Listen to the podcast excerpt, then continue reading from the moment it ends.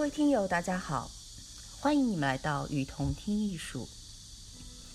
在这里，我们介绍国内外艺术机构、艺术家，分享关于艺术的文章，让你用听的方式，更多的了解艺术。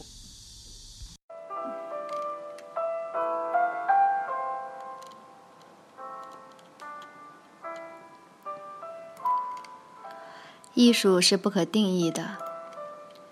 维特根斯坦用语言游戏、生活形式和家族相似诸概念和方法编制而成的语言活动观，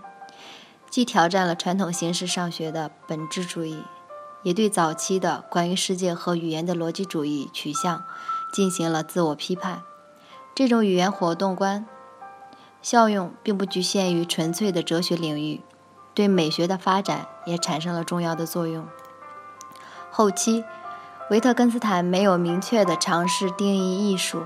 而是直接讨论美的定义问题。在他看来，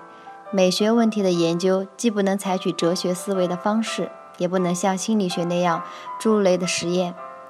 而是要考察美。美的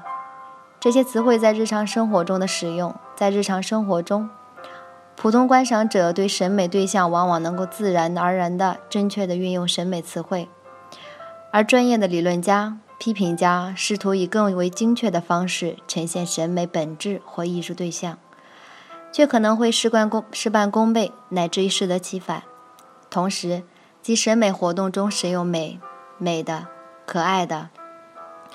诸如此类的审美词语，也主要是将其作为感叹词来表现某种内在的情感，而非对某种存在的物事物以及其属性的断定。对美的意义。理解必须把词、把语词的使用与词语的出现及其与其中的场合相伴随的动作等综合起来进行考察。在后期，维特根斯坦那里完全是生成性的、实践性的、具体性的，并无一般的定义。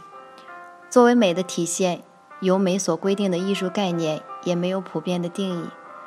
艺术最多只是一个家族相似概念和一个开放的概念。不同的艺术作品或艺术创作之所以被称作是艺术，不是因为有一个明显的特征或本质为所有的艺术作品或艺术生活所共有，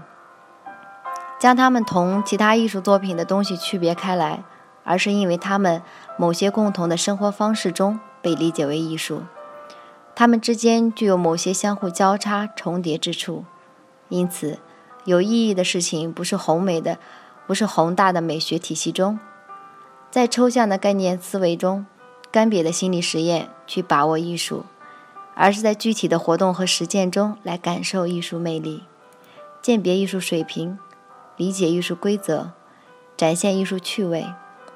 后期维特根斯坦语言活动观以及。以及由此而形成的美学观念，对二十世纪西方分析美学的形成和发展产生了巨大的影响。莫里斯·维茨对家族相似概念美学领域进行了深入的发挥和应用，直接宣称关于艺术定义上的逻辑上是不可能的。在他看来，人们之所以能够将“艺术”一词运用到了一个崭新或陌生的对象。主要根据这个崭新的、陌生的作品与其他已经获得公认的艺术作品之间的交叉重叠的关系，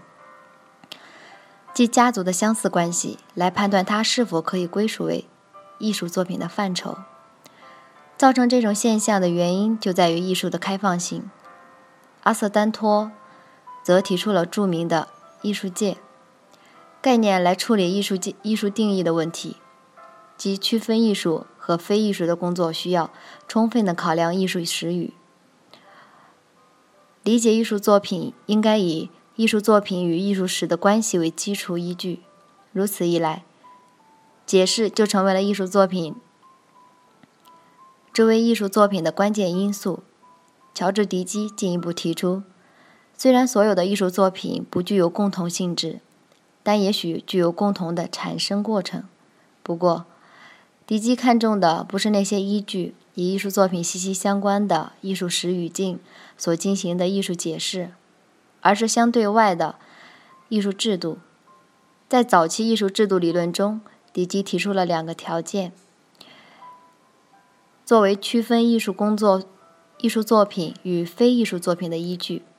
即人工性和艺术的候选性。后来，面对一些批评和质疑，他更加重了公众的参与和艺术界的包容性、宽泛性等。总之，尽管分析美学关于艺术定义的问题的探讨仍然存在着各种争议，但总体上看，后期维斯特根谈语言活动关于美学领域中的艺术定义探索具有革命性的影响和效应，不仅是对本质主义的传统美学理论和艺术观念的严重挑战和深刻的解构，而且。为当代艺术研究与创作提供了较为坚实的合理性基础和广阔的发展空间。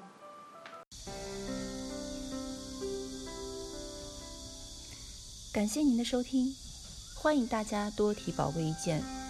并且来我们与同听艺术同名的微信和微博留言哦。